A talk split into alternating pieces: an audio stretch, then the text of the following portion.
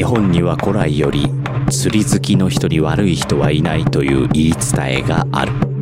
その言い伝えは本当なのか？そして中澤優子は果たして釣り好きの男性と添い遂げることができるのか？遊漁船船長古川と隊長でお送りするポッドキャスト。そんな内容話してないわ。でも釣り以外の話もしよるじゃないですか。でも中澤さん無理なんじゃないですか？もう10年も前に入籍しとるよ。IT 企業の社長とマジ？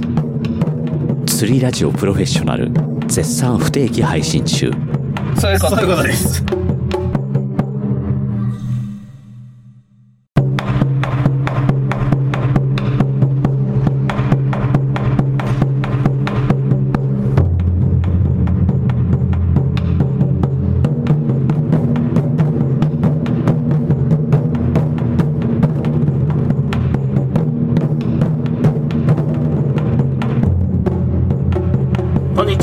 ちは、ゆうげさん元丸です。こんにちは隊長ですよよろしくお願いしろます。しくお願いしますちょっと迷いましたね。うんもう本名ばらしてもうたけんな、えーっと、まあ、突然こんなこと言うのもあれなんですけど、はいあ僕以前から世界一を目指そうみたいなこと言ってたじゃないですか。ええもう釣りラジオでは常に言ってますね世界一ってあれはやめようと。お宇宙一？まずね、この世界一って言い出した経緯があるんですよ。はいそれをまず説明します。はい日本に大企業って何個かあると思うんですけど、はい100億とかって結構ザラにあるんですよ。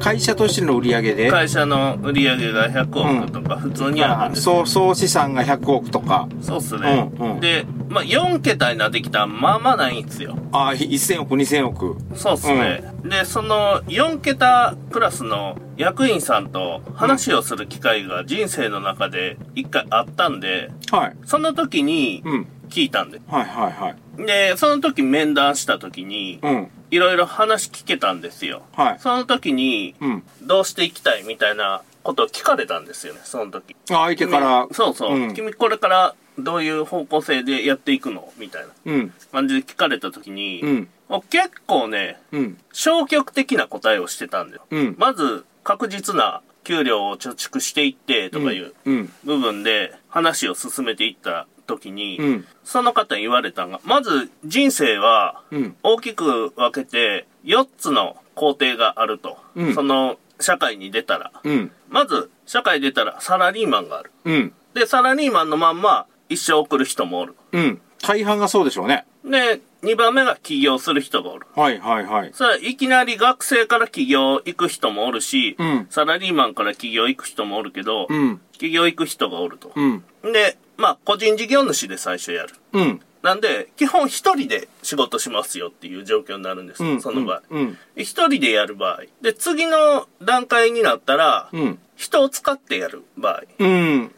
個人事業主ではなくて、会社になった時、うん事業が。うんまあいわゆる人を雇って複数人で会社をい経営し始める動かし始めるってことでいいんかな？そうですね。うんあの、昔で言うと、まあ、株式会社か有限会社か、みたいなああありますねとこあるんですけど、会社になりますと。うんそれが。うん個人事業主としてやりよった人。うんで、その次に会社になりますと。うんで、これがいきなり会社から行く人がおるんですよ。昔はできんかったんですよ。会社を起業し会社として起業するってこと？そうかそう。うん今はね、あの、資本金0円で一人で起業できるんで、うんできるんやけど、昔は役員3人おって、うん資本金が1000万以上ないとできんかったはずっすよ。うん確か、うんうんそういう話聞いたことありますで、それで一応その分けてやると。うん。で会社の取引するときに最初にそういうとこ見られますよね。古い人と話するときとかはやっぱ3人以上1000万っていううん。当時に起業されとる会社の方とかは、うん。そこら辺で資本金0円で起業したんかいみたいなうん。感じで見られることもあるし、逆にこいつは根性あるなみたいな感じで見られることもあるんやけど、それは人の好みによって変わってくるんですけど、うん。そういう4つのうん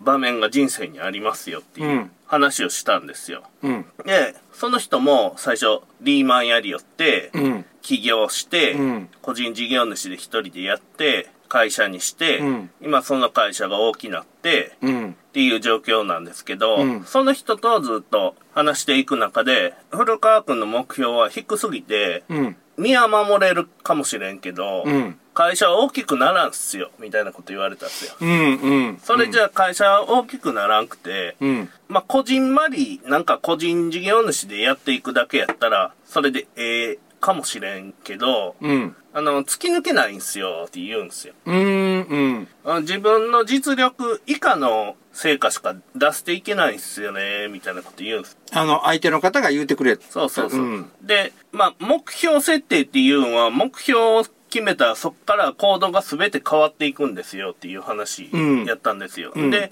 あ、そうかと。うん。じゃあ、目標大きい方がいいんですね、みたいな話したときに、うん。その方が言われとったんが、うんサラリーマンの時の給料の200倍もらうっていうのが、その人の目標やって。えっと、起業した時の目標が。そうそう。うんで、今達成したとうん。いう状況になって、その目標がなかったら、ここまで会社を大きくする意味もないし、うん。うん。うん。うん。その目標がなかったら、とりあえず生存していくとかいう目標やったら、まだ個人事業主でやりよった方が安定するんですよ、とか言って言いよったんですよ。うん。うん。うん。まあ当然利益さえ、黒字にししていきさえしたったら、会社なんか潰れんやないですか。はい。はい。なんでそういう話をした後に僕は、あ、じゃあもう世界一の遊漁船にしようとしたら、俺はこう伸び続けるんやな。うん。思っての世界一だ。うん。で、それをね、まあ、他の人に伝えるときに、まあ伝わらんのっすよ。うん。その、経緯とかを細かく細かく話していったら伝わるんかもしれんけど、うんまあまあ伝わらんのですよ。この話っていうのは。ちょっと一言言うたぐらいじゃ。あ、じゃあ世界一で、みたいな言うただけじゃ、またまた、みたいな。よう、うんようわからん、みたいなうん。雰囲気にはなってくるんですよね。うん。思ったもん。え、どういう方面で世界一って、何を基準に世界一って一番最初に話聞いた時はずっと思ってましたよ。うん。で、まあ、思いつく限り一番高い目標やないですか。それ以上高なったらもう、それこそ宇宙一とかになるやないですか。うん。ロケット作るとかになってくるやないですか。え、宇宙一になったらロケット作るとかが出てくるんですよ。じゃあ全然違うやろ。いや、もう目指しとるとか。全然違うね。全然違うね。ふ宇宙船も確かに船って言うけど、船と種類が違うよね。やり方が全然違うやん。その遊漁船をどうのこうのやないんや、うんもう。っていうんで、まあ行動が変わっていくんですけど、うんまあいろいろその話をしていく中で、うんまあ山田さんがその目標やめた方がええっすよって言ったんです。あ、宇宙、えー、世界一を？世界一もううんでわかりにくいし、うんわけわからんとうん。言い出したんで、うんやめようと。うん。まあ山田さんが言うけんやめようとうん。いう決断をしました。うん。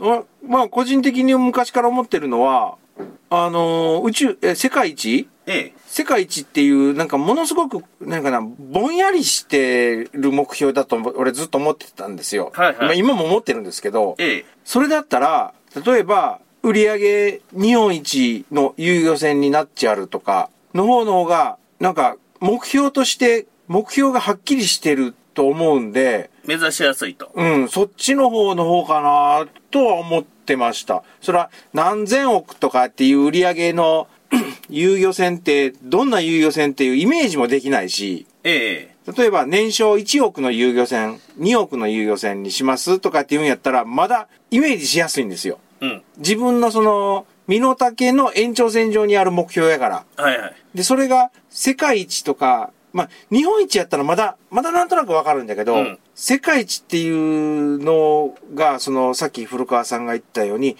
まあ、例えば、いろんなところにとりあえずアンテナを伸ばして、どういう成長する方向を、道が開けるかわかんないから、いろんなところにアンテナを伸ばしながら世界一を目指しますっていう目標を一番最初に聞いたときに、うん。自分の頭の中では確かにクエスチョンマークが多かったですね。うん。みんな、その、どうやってやんのって思うでしょ。うんだけど、どうやってやんのっていう、もうその時に僕もぶつけたんですよ。うん。それどうやってやるんですか？うん、できるんですか？やり方を考えていかんと、さっき。うん。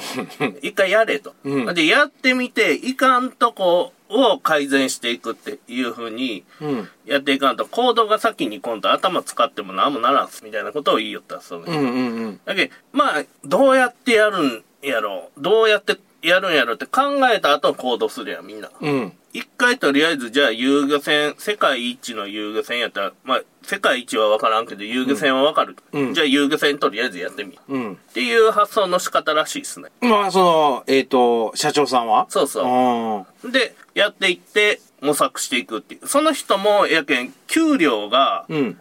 200倍とかやけん、うん。方向性ないんすよ。と りあえず金だけ、な、なんかとりあえず金だけの目標を立てて、え、売りゃへんよ。要は、うんその人は。うん売って、利益出しゃええんやけど、まあ、方向性わからんのよ。うんその、うんそら世界一よりは200倍とかやけん、まあなんか見えそうな気はするっすよ。うん。うん。やけど、わからんということで、うん。やめると。うん。で、当初の僕が、その、社長から面談する前の、うん。こういう目標でやっていくんがいいんじゃないかって言った時の目標に設定し直しましょおおど、ど、どんなんでしたっけ？もう忘れてますよ。う。これがね、目標が変わったら全てが変わるけん、うん。遊漁船の事業内容とかも変わってきます。はい。で、それをやっていくんですけど、うんまず、世界一から生き残りへ変えます。目標を。うん。め、うんめっちゃ、えっ、と、ちょっと言葉はどうかわかんないけど、うん。めっちゃ目先の利益に 目標になったんですね。えっ、と、安全と売り上げ。うん。これを確実に達成していくと。うんまず生き残ると。安全。うん。絶対事故を起こさない。うん。で、お客さん絶対怪我させない。うんで、怪我の余地をしていく。うんで、売り上げ。うん。利益を伸ばしていく。うんっていうこの二つですね。まあ、世界一になるためには、その長期的な計画とか必要だったんですよ。うんつまり自分の代だけで達成できん可能性もあるんで、次の世代の、次の代の遊漁船求まるとか、うん。どのタイミングでどうなるかわからんやないですか。うん世界一って相当やと思うんよ。うん。で、末代まで頑張らんとなれんと思うよ。うん。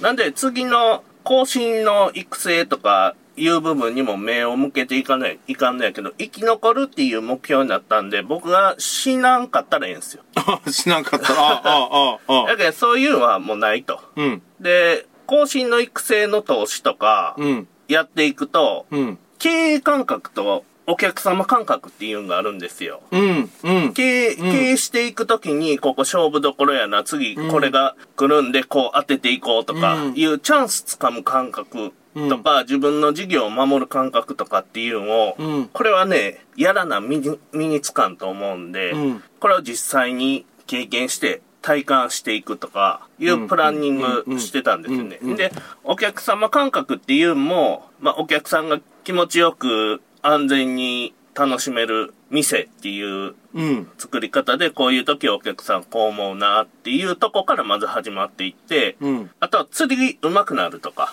うん。いう部分の連動とかが、まあ世界一になるためには絶対必須になってきますよっていう部分なんですよ。うん。うん。もういらんとうん。いうことです。で、経営者ってマニュアルないんですよ。そうですね。で、自分が前に向かっとんか後ろに向かっとんかすらわからんの。うん。で、こういうとこの方向感覚とかバランスとか、うん。で、努力するための金のかけ方とかがあるんですよ。うんう努力するんってただでできないんですよ。設備が必要やったり、お金が必要やったり、時間が必要やったりするんで、うん。ただで努力するってまずできないんですよ。うん。目標が、目標があってから初めて努力できますもんね。えっとね、まあ、まあ簡単に言うと、今日の晩飯がない。おう。うん。習字の練習しよる場合やないやん。習字。習字。うん。俺は習字めっちゃうまなりたい。いやー、でも、習字の、ちょっと、それるかもしれないけど、習字の練習をして、習字がめちゃくちゃ上手、上手になりたいっていう優先度が上回れば、晩飯はなくなるんじゃないですか？晩飯がないと。うん。明日の朝飯もないと。うん。食うもんがないと。習字の練習をしするためのす、して、その習字のうん。字がうまなっていく過程で、餓死せんかったらいけます。つまり。えーと、あ、メガネが壊れた。メガネって壊れるんすか？俺、メガネ壊れた人初めて見たかもしれないですね。メガネが壊れたね。あのー、んまあ、話、習字の練習するためにはね、お母さんとお父さんが必要なんですよ。いや、それ以前に習字の練習するためには、墨が必要やし、筆が必要やし、紙が必要やし、それを買うためのお金が必要やし。そういうことです。うん。それを稼ぐためにはどうしたらいいかっていうことになりますよね。そうそう。一個前段階なんですよ。うんあの話が。うん。で、習字を練習するためには習字以外の仕事せないかんのよ、つまり。そうそうそうそうそう。で、それ以外、それに集中するためには、誰かに養ってもらうしかないから、そうそう。うん。あの、ひえっ、と、お父さんお母さんがいる、にた頼むか、誰かの紐になるか、そうっすねス。ポンサーを見つけるかってやつね。そういうことですね。で、まあ、目標を生き残るうんだけになったんで、うん。とりあえず、やったらいかんことっていうのが明確なんよ。目に見える目標に変わったから、うん、資金確保、まず。資金ショートを起こしたらいかんのよ。うん。お金が0円になったらゲームオーバーなんですよ。うんそれ以上、例えば、経由が買えになるとか、まあ、ほいう状。況に陥ってしまうと、出航ができなくなる、次。うん。経由が買えない。出航ができない。うん。そしたら、遊漁船が潰れますよっていう構図です。ただ、僕のポケットマネーでも何でもええけん、金用意できたら回るんすよ。それ普通に赤字とかっていうやつじゃないですか。赤字でもま、し、赤字でも倒産はしないんですよ。うん。現金さえやったら。諦めた時が倒産じゃってなんか前言ったっすね。そうっすね。諦めた時が倒産やけんね。で、資金ショートを起こさないっていうのがこれ基本です。はい。商売の。はいで、事故を起こさない。うん。これが重要やと思います。はい。遊漁船は特に。うん。で、お客さん死亡事故を起こしたよ。うん。お客さん怪我しましたよ。うんもうやれんと思うんすよ、賞味。うーん。まあ、わからんっすよ。やめんかもしれんけど、うん。あそこ事故起こしたけんなってずーっと言われ続けると思うんすよ。古川さんの人間関係からすると、誰が言い出すかは大体わかるような気します。まあ、ネットにも情報出るやないですか。出ます。ね。またもうずーっと消えんと思うんですよ。えそれえまたかなり不利な戦いになってくるんじゃないかな。で、まあ、生き残るだけなんで、うん。結構簡単で、明確なんですよ。いらなくなるものっていうのがあります。はい。世界一になるために重要にしてたものっていうのは必要じゃなくなってきますよね。うん。個々の進化とか、うん。その自分で自分の道を見つけていく経営感覚みたいなもんはいらんと。うん。そういうことやりよったら危ない。失敗が多い。うん。お客さんで実験するとか、お客さんで実験する。にもなってきかねん。ということで、うちとしては生き残りっていう部分で見たときにリスクが多いし、リスクしかないとうんうんうんうん。いう部分が考えられますよと。はい。で、今のね、現状の元丸の中則さんって、十分に高いサービスレベルを維持してると思うんですよ。はい。まあ、そ、そもそも他の遊漁船中乗りおらんやないですか。今まではね、自由度が高かったと思うんですよ。やり方とか。うん。いろんなやり方を試していって自分のやり方でやっていくとか、自分のやり方見つけていくとか、うん。いう部分が多かったんやけど、まあ、その必要もなくなってきて、そこに対して、それがいらないっすよね。仕事の安定とか求めていくんで。うーん。冒険は、まあ、極力やめましょう。いう意味でいいのかな？そうっすね。あの、うんテストはいいけど、暴走はしないでねってかな？そうっすね。直近で問題が発生したんですけど、はい。やり方がこっちの方がいいですよっていう仕事のやり方の主張で仕事自体を止める案件が発生しました。はい。で、その時に、まあ具体的に起こったのがクーラーを上げた方が上で魚分けれるけど、うん。お客さんにクーラー持ってきてもらってくれって僕は指示出したんですよ。うん。で、それに従わずにそこで口論が発生するとかいう状況になったんで、お客さんもほったらかした状態でその状況になったんですよ。うん。案内せずに。うん。これは制御不能やと。うん。暴走状態っていうことをその時判断しました。うん。で、営業時間外で作業方法とか話し合うんは必要やけど、お客さん掘り投げて口論するんは害になります。うん。あの、円滑な運営に関して害になったりもするんで、もう終了と。終了の決断をしました。雰囲気悪なるもんね。もうこれはね、もう誰が見ても失敗しとるし、うんそのお客さんのサービスとも逆行しとるうん感じになって、うんただのその自己主張なんだよ。うん。で、自分の仕事によって自分のことだけ考えとる状況に誰が見ても見えると思うんですよ。その行動だけ見たら。うんっていう部分でもうやめようと。うんまあ、それが、そのタイミングで、やっぱ世界一断念っていうのは決めました。別にこんなことする必要ないっすよ。生き残るだけでええんやったら工夫は必要ないでしょ。うん、その工夫のレベルがどのレベレベルかにもよりますけどね。うん。やけん、まあ、うん自由に刺したらどんどん悪い方に行くと。うーん。糸の結び方も最初よりどんどん劣化していく。ん魚の締め方も血も全然抜けてないと。うん。で、お客様対応も自分のやり方が通らんかったら仕事の流れ止め出すと。うん。で、服装もなんか、サッカーのユニフォームとか着てくると。で、うん。すべて劣化したんで、今の人類では不可能っていううん。ことを僕は思いました。うん。で、これはね、わからんのですよ。遊漁船の中乗りとしては能力高いんですよ。うん。やけど、その上をどんどん目指していくと、こじらしてくるんですよ。この結ぶとか、魚締めれんとかはもう論外ですよ。うん。うん。やけど、さらに上、さらに上、追求していく過程の中で、自分の仕事に寄ってしまったり、うん自分やってるつもりになってしまったりする。で、連携が取れない状態、暴走したりするっていうのも分かってきたんで、いらんということになりました。で、中則さんに必要なことっていうのは、現状で十分に高いレベルでサービスできとると思うんですよ、僕は。え、今のサービス範囲の中でっていうことですね。そうですね。元丸の中のうん。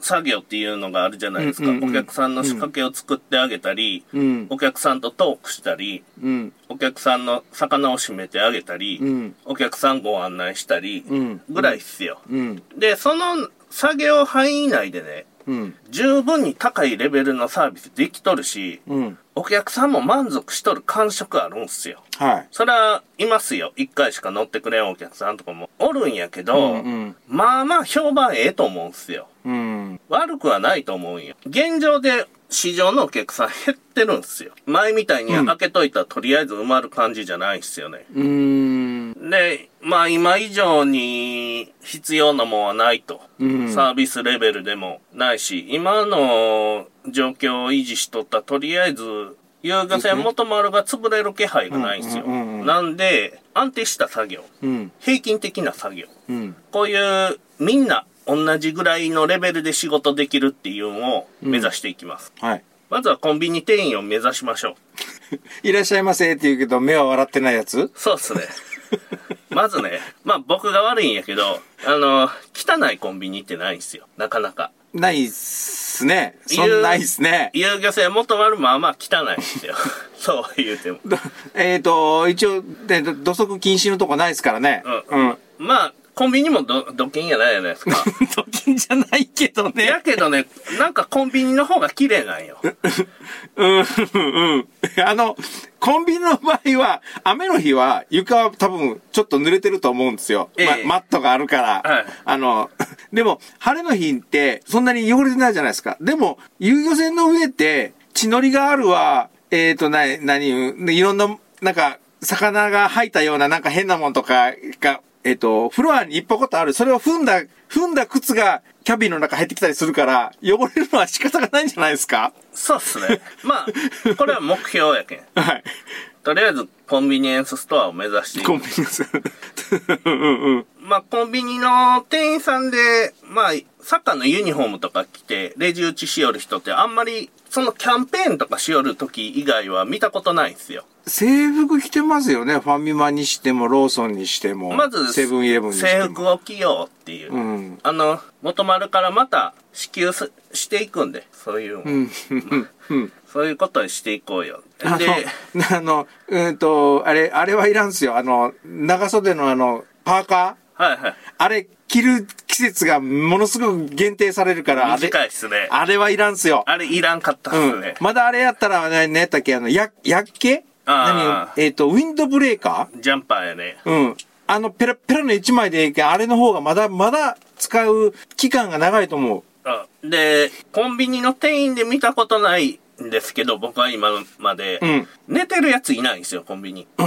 いや、いや、うん、まあまあ、あの、ワンオペでやりよるとこで中でうんおいよったわな、あの、事務所の中で。事務所の、事務所ないでしょ、遊漁船元丸。ないですね。寝とったお客様から見れるんですよ。うん、うん。で、寝とんがバレんのやったらええけど、うん多分ね、バレとんすよ。あれ。うん寝るんはやめていくと。まあ、コンビニを目指していくけん。はい。その、仕事を止めて、お客さん放り投げて口論しよるコンビニとかないんすよ。あ、店長とアルバイトがこん、あの、えっと、討論しようね。うん。とかはないんすよ。あんまり聞かんですね。とりあえず、いや、今やり方話し合いよるけん、レジ待っといてくださいとか言わんのよ。お客さんに対して。で言わん言わんですね。えそういう部分で、これがなんで発生したかって言ったらマニュアルがないけんない。うーん。やり方決まってないけんない。んで、まあとりあえずコンビニ目指していくと。うん。まあ僕の感触的にコンビニ以下やと思っとんで、うん。そういうとこを目指していきましょう。コンビニはすごいっすよ。うん。コンビニね、うん。で、2号艇言うとったでしょ。はい。2号艇に関しては構想があって、うん。まあ世界一になっていかないか。うんで、後進の育成っていう部分を重視していかないか。その場合、うん僕が、まあ、年取った後、出来になった時に、経営していける実力をつけた後進に譲っていかないかんっていうとこで、うん。別の名前の遊漁船をもう一発出すと。例えば遊漁船ハイライトを元丸の横で出すと。うん。で、そっからゼロから全部自分で値段の設定から、うん。ホームページ作るんから、うん。集客からうん。っていうのを全部自分の範囲内でやっていって、まあ、給料とかは、うん。その、最低賃金を払いますよ。うんだけど、その、数字のシミュレーションっていうのはできるじゃないですか。はい。で、どれぐらい赤字が出ました？このやり方は、こう、こういう数字の出方するけん、かなり危なくなってくるよとか、うんいう経営感覚っていうのがかなり得られるんじゃないかっていうふうに思ってました。うん。で、あとお客様感覚っていう、もうお客さんただ喜ばしたらええっていうだけじゃないんですよ。経営の中のお客さんを喜ばすっていうのは、うん。本当にお客さんが喜んどったお客さんお金払うんです。うん。買うてでも欲しいっていうお客さん感覚っていうのを掴んでいくために、うん。これは、まあ、避けて通れん道やなっていうのは思ってました。うん。で、これがいらんなと。必要なくなったんで、うんとりあえずまあ、お客さん増えてきたら、元丸の2号店やろうかなぐらいで。ああ、うん。俺はそのイメージやった、ずっと。で、うん。まあ、船長候補も、その時に、まあ、手空いとるやついうか、うん。あおらんかったら、求人かけて、うん。募集してトレーニングしてやったらええかな。その時、その今、手伝ってくれよる中則さんの中でやりたいっていう人がおったら、その人にやってもらうとうんか。まあ、それでええかな。その時になって考えようと。うん。なんかこう、後のことまで考えてやらんと。うん。一応全部白紙っていうことですね。そうっすね。うんえ生き残ることが重要や。うん。目標。うん。だけど存続や。うん。で、まずね、起業した後、うん。一番最初に言われることが、うん。とりあえず10年間生き残れと。うん。うん。ああ、酔ったっすね。うん。うん。もう。これが、これが何より難しいけん、これは、これを達成しろと。うん。いうのが、まあ商売の格言っすよ。うん。で、僕はそれを、そんな当たり前やと10年ぐらい生き残るは当たり前で、その向こうに世界一とか言おったんです。うん。うん。うん。うん。だけど、だいぶ、のゲーム的にはイージー、難易度。10年先、えっ、と、やはり20年先、30年先で、俺も古川さんも亡くなった後でもええから遊漁船元丸が世界一になろうっていうロードマップを作っとったけど、そうっすね。そのロードマップが、えっ、と、10年先、それもしくは15年先っていうのが目標に変わっただけでいいかな？そうっすね。うんまあ、生存したらいいんで。うん。で、お客さんが来るときってやっぱオリジナリティがあったり、遊漁船元丸やないといかんっていうのがうん。重要になってくるんですよ。これがあったら生き残れるんですよ、正味の話。うんやけん、その、そこには工夫していくんですよ。うん中則さんがおったり、うん。氷くれたり。うん。最近溶けてきましたね、そう氷。っすね。もうだいぶやばいね もう朝買わないかんぐらいのレベルになってきました。握り拳になってるもんね。そうっすあの太いあた、人の頭台の氷が。そうですね。あで、まあ、一歩、えーサービスしていくっていう。これがね、日本も散歩も先行き過ぎたらね、あ。うん。持ち出し多なるんですよ。お金がいっぱいかかるということですね。あと、進化するっていうこと、自分で探求していくとか、うん。なんか、その中で何でもええけん見つけていって問題改善していくとか解決していくっていう部分を、うん。すごく意識した仕事作りにしてたんですけど、うん。これはまあ、当然更新育成のためにそうしてたんですよ。うん。もう完全にマニュアル化します。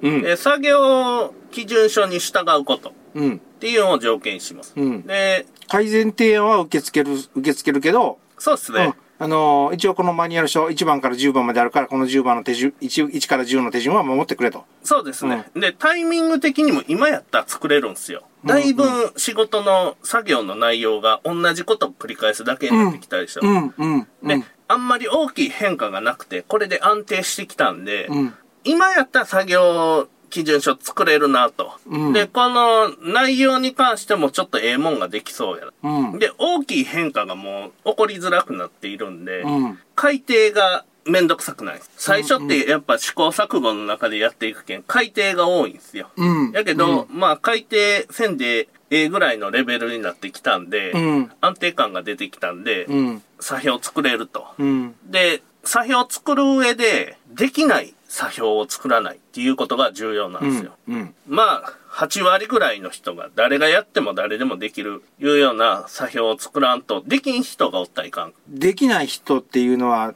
ある一定数は発生してしまうのは仕方がないけど、普通にすれば、できるのがサービスマニュアルのはずやから。そうですね8割以上ができるうん。うん。っていうことを目標にします。うん全人類の8割以上。うん。やったらいかんことが、難易度が高すぎる作品を作ったらいかんのですよ。うん僕、作品を作りよったんですよ、前職で。で、うん隊長さんもされよったでしょ。し。もうこれはもう専門分野やけん、もうガチガチに入れていくと。うんその仕掛けを。で、危険。これがいかん。危険作業になる。うん。状況になる作品を作ったらいかん。この、刃物使って作業する時とかあるやないですか。うんあれ相当危ないんですよ。うん。危ないですね。やけ刃研いでないでしょ。ナイフの刃。カリカリに。ああ、カリカリには研いでないですね。つけるぐらいしとる。うん。あれね、手に当たったら、研いどったら切れるんすよう。ん。そういう部分もあって。まあ、血は掃除せないかんけどね。刃の研ぎ方よね。あれが、やっぱり作業の中で一番危ないやないですかね。あと、うん突き込みの時の手つくんと。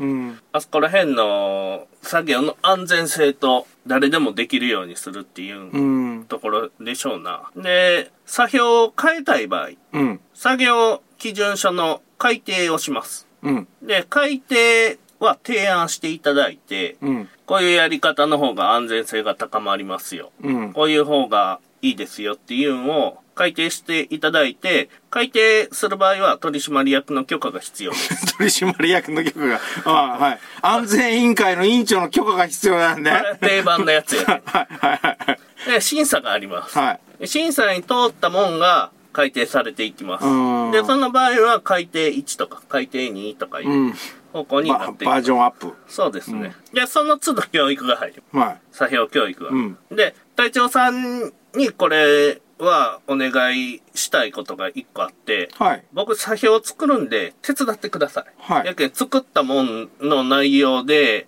俺ができるかどうか？これ変なんやないかとか。あ、言葉的にとか？こと当然言葉手順その手順書を見て ここは危ないとか実際にやったけど危なかったよとか他の言葉の表現じゃ分かりにくいよとかうん。いうとこここ写真の載せた方が分かるんじゃないんだ動画作った方がうん。伝わるんじゃないですかうんっていうとこをまず7項目作りますはい。うん。1番服装着てまあ分かるやん服装の うんうん。せ清潔感があってとか、うん前の日風呂入っとると あのわかるやんあの、元丸の服着るとかうん。ああいうとこをやっぱ細かいとかないろんな人がおるうん。あの俺の国ではそうじゃないいう人もやっぱおるじゃないですか、うん。でこの俺の国では。うん。大体ねこのマニュアルっていうのが大体アメリカでできたんですよアメリカっていろんな移民がいっぱい入ってくるやん、うんそしたら生活する時のうん。習慣とかは違うんですよ。さっき言うたみたいに、俺の国ではこうやったとか、俺の考えではこうやったっていうやつがいっぱいおるんですよ。うん。うん。そしたら、作業マニュアルっていうの作っとかんかったら、うん。俺の国ではその、魚釣ったらそのまま生で食うんが当たり前やとか、焼いて食うんが当たり前やとか、まあ、文化の違いがあるんですよ。うん。うん。で、そこで、統一できんので、サービスが安定せんので、マニュアルっていうのを作ったっていうのが、うん元々のうん。発声の仕方なんで、やっぱ自分と相手って小林さん、隊長さんと僕でも、もうええって。小林さんと僕でも微妙にやっぱ違うじゃないですか。東温市と水浜に住んどるだけで、うん。文化の違いっていうのも多少はあるかもしれんすよ。多少あるし、年代の違いもあるし、うん、年代の違いもあるし。言葉の違い、こと、もうはや言葉が違うもんね。そうっすね。うん。方言が違うもんね。そうっすね。場所によって違うあ。場所、年代とかによって違うんで、それを作っていくんで、1番、うん。服装規定。うん。で2番、うん。乗船前の駐車場案内。うん。3番、うん出港前の点検。これは船の点検っすね。うん。うん。うん。4番、糸の結び方。うん。5番、魚の締め方。これは危険作業になると思う。うん。で、6番、お見送り。うん。7番、船の片付け。うん。まあ、この7項目がメインになってくると思うんですよ。うん。うん。多分ね、あの、船長になってきたマニュアル作れないと思うんですよ。複雑すぎて。一人でやっとったら、古川さん一人でやっとった場合よ、うん。は必要ないと思うんですよ。はいはい。うん。自分の頭の中で全部自己完結するから。ええで、お客さんに、えっ、と、例えば、魚締めるんはこうやってやりますよとか、自分がやりますよとか、それから、クーラーはこうこうしますよとかっていうのを、もう、そのお客さんのたびにその口頭で示して、示せばええんだけど、古川さんが出て、で、私が一緒に出て、い行った場合に、それが全部古川さんの頭の中にあった場合は、俺エスパーじゃないからわかんないんで、それ、そういうものを出してもらえればありがたいし、で、もう一人山田さんがいた場合、山田さんとの意思疎通も、それを通じてできるから、あった方がいいかな。うん。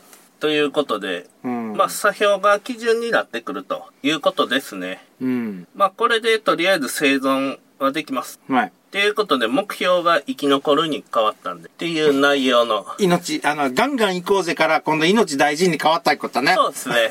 めちゃスーパー社長みたいな人のアドバイスはやめると。うーん。その、スーパー社長に会ったことによって、まあ、意識革命みたいなことが古川さんの中であったってこと？そうですね。やけん結構ディフェンス的なうん。考え方やったんやけど、うんオフェンスとのバランス考えていこうぜ。う。もう少々食らってもええけん殴っていこうぜっていうのがうん。世界一発想っすよね。うん。で、ある程度の傷はしょうがないと。うん。それでも会社を大きくしていこうっていううん発想っすよ。うん。うん。うん。やないとならんらしいんすよ。大きく、会社が大きくならんのですようん。リスクを取らな。うん。リスク取らんかったら、まあ生存はできるけど、うん。だんだん古ぼけてくるんですよね、やっぱ。